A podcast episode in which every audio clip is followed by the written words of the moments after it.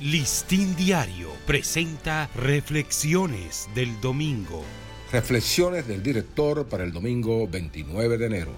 ¿Qué tal amigos del Listín Diario? Estas son nuestras reflexiones dominicales. Casi nos linchan. A los reporteros nobles les gusta demostrar desde temprano que tienen garras para buscar y cubrir las noticias, no importa el nivel de riesgos a los que se expongan. Lo digo por mí y por otros colegas que sin haber cumplido los 20 años, estábamos siempre en los escenarios de tensiones o peligros, disputándonos las mejores coberturas. Cuando comencé el periodismo en 1968, uno de los focos más calientes de la resistencia estudiantil revolucionaria al régimen del presidente Balaguer era la Universidad Autónoma de Santo Domingo.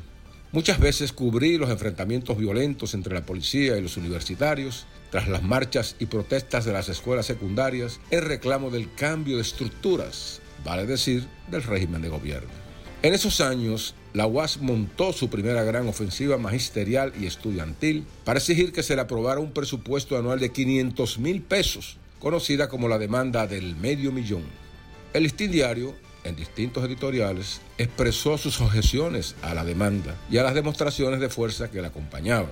Con esa postura se ganó el repudio y su director, Rafael Herrera, los más ríspidos vituperios de la comunidad estudiantil.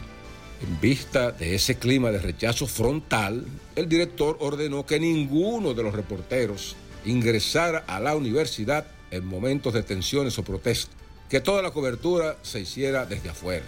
Pero como yo me sentía muy bien acogido entre los distintos grupos estudiantiles, porque a menudo recogía sus inquietudes y las publicaba, me creía inmune a cualquier desafuero posible.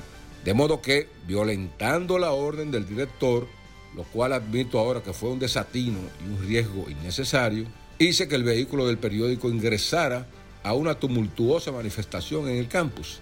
Cuando la masa nos identificó, se arremolinó sobre el Jeep Land Rover en el que íbamos lo zarandeó de un lado para otro, mientras escuchaban unos gritos que pedían rápido un galón de gasolina. Y ya a punto de volcarnos, escuchamos la voz enérgica de Atoy de Camps, el líder de los estudiantes, que se abría paso apresuradamente entre la multitud, ordenando parar los desmanes. Cuando pudimos salir del vehículo, Atuey arengó a los revoltosos con fuertes expresiones contra la agresión perpetrada y pidió en cambio un nutrido aplauso para nosotros. Estos compañeros, dijo, no tienen culpa de nada y además son nuestros amigos. Años después le agradecí que evitara que fuéramos linchados.